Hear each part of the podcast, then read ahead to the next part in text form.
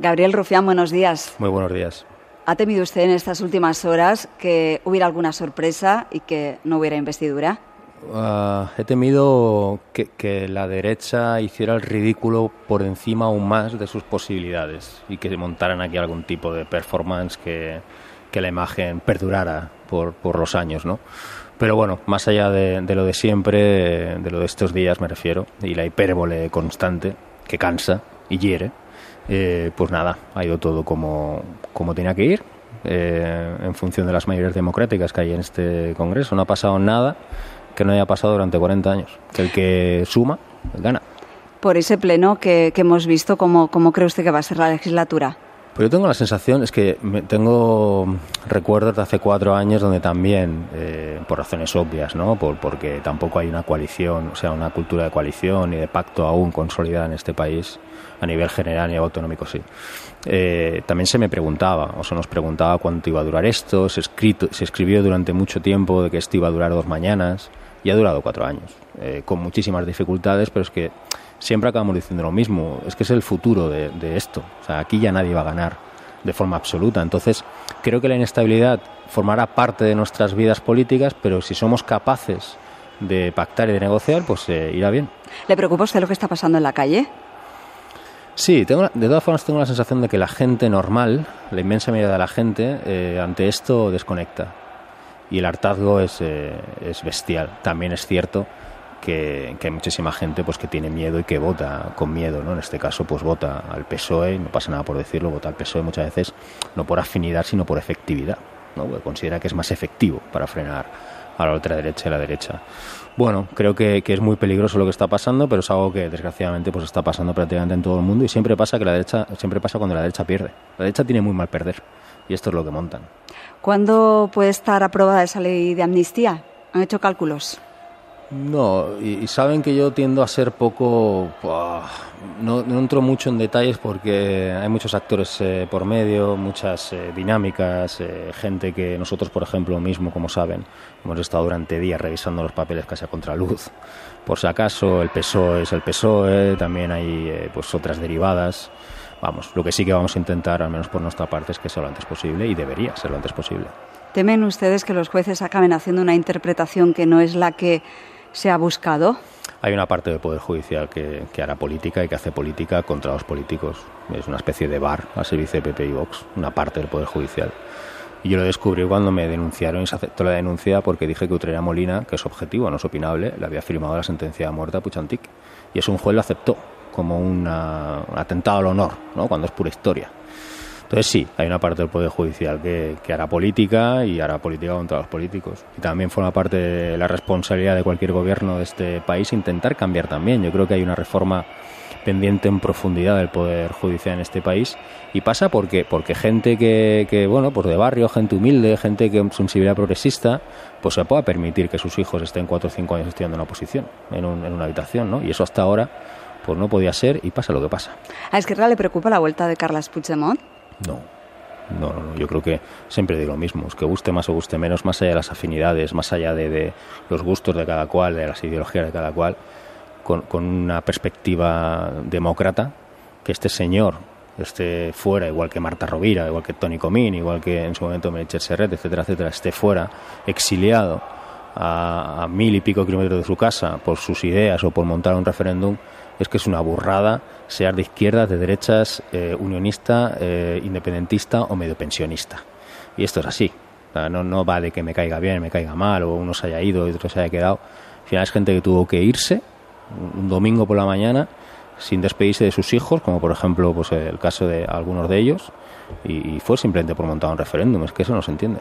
Dijo usted en su intervención que veía que algunos estaban. Uh que veía cierto teatro en algunos de los que iban a votar a favor de Pedro Sánchez, ¿lo decía usted por Junts?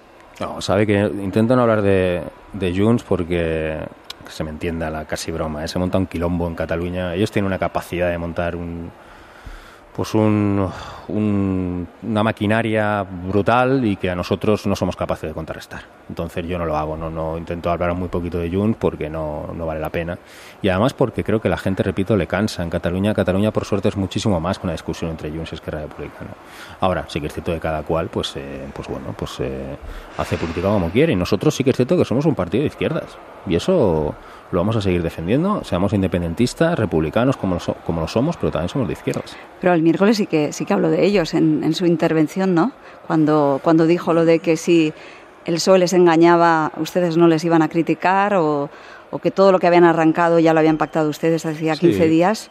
Bueno, les di la bienvenida a, lo que es eh, la música, que hace cuatro años eh, empezó a, a poner Esquerra Republicana y me parece una buena noticia y a partir de ahí pues eh, lo que me da la sensación es que en Cataluña después de cuatro años en los que pues Esquerra era culpable de todo pues ahora si el PSOE intenta engañar a Junts o a Esquerra Republicana de repente volverá a ser culpa del PSOE y eso es bueno porque es el culpable, se engaña. ¿A Esquerra le ha dolido eh, eh, este tiempo, esas críticas de, de, Junts?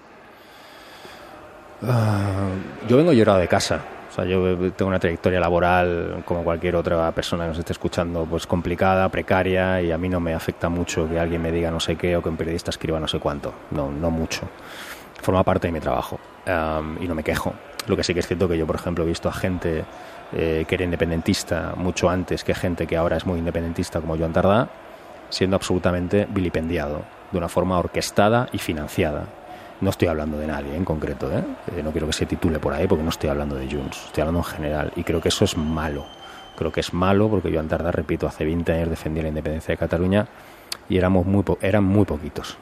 Entonces eso sí que me duele ver a gente con un extraordinario balance eh, y experiencia política pues casi más fuera que dentro por, por esa especie de, Salem que se ha montado a veces. Ustedes han pactado con el PSOE una especie de mecanismo de verificación de los acuerdos. ¿Quién va a hacer esa verificación? ¿Lo tienen ya cerrado? Mm, me remito un poco a lo que le he comentado del tema de la amnistía. No, no, vamos a publicitar mucho, evidentemente se anunciarán las cosas cuando se tengan que anunciar. Lo que sí que, vamos, creo que se refieren a, a organismos, eh, a gente imparcial y para eso tiene que ser gente de fuera, gente de fuera. El, verificador de Esquerra también va a ser internacional como el pactado por Junts. A nosotros nos gustaría que fueran entes eh, internacionales. Creo que es lo, mejor para no intoxicar la, la, negociación. ¿Y es compatible con el, con el que ha pactado Junts para sus negociaciones? Yo leo un pacto y otro, me parecen muy similares. ¿Podría ser el mismo verificador? No tengo ni idea. Ah. ya forma parte de la negociación entre partidos. ¿Ha pactado con el gobierno Esquerra los primeros presupuestos? No, no, no, nosotros como sabemos partido a partido y ahora pues eh, sigue siendo que es lo siguiente conjuntamente con la amnistía. También es cierto que hay muchas cosas que se han anunciado de los pactos que, atañen a los presupuestos y empezaremos a hablar, entiendo que desde mañana, y quizá esta noche. ¿Tienen prisa el gobierno? ¿Se lo, se lo ha trasladado a Esquerra la ministra de Hacienda? Sí, pero yo creo que es lógico por los tiempos que, no digo que tengan una prisa, pero vamos, estamos en las fechas que estamos, en noviembre, y, se debería hablar ya de los presupuestos de cara al año que viene y tanto. El Gobierno va a tener que contar prácticamente con todos para sacar cada iniciativa y eh, no sé si usted cree que esa, eso va a hacer que las medidas que impulse el PSOE sean menos ambiciosas, menos de izquierdas, por tener que contar al mismo tiempo con el PNV, con ustedes y con Junts. Bueno, el PNV ha, estado durante cuatro años votando iniciativas inequívocamente sociales, inequívocamente progresistas, también lo hace en Euskadi. Eh, sí que es cierto que es un partido diferente a Bildu, eh, igual que nosotros somos un partido diferente a Junts. Mm, no, yo creo que, que el PSOE, o, en este caso Sánchez, lo que no puede jugar ya es a la ruleta rusa.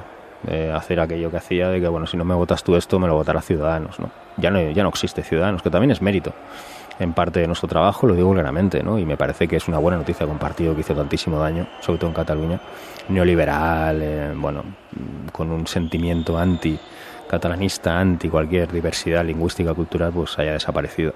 Dicho esto, eh, depende de ellos. Yo ya se lo comenté a, al presidente ayer y, y no era ningún tipo de amenaza. Le dije claramente, no juegue, porque es que no vale la pena estar aquí eh, semana a semana sufriendo por cosas que deberían ser muy sencillas, ¿no? como pues, eh, derogar la ley Mordaza, ir más allá de la reforma laboral, ir más allá de la ley de vivienda, eh, el tema del reparto de horas a nivel de, jornada laboral, bueno, etcétera, etcétera.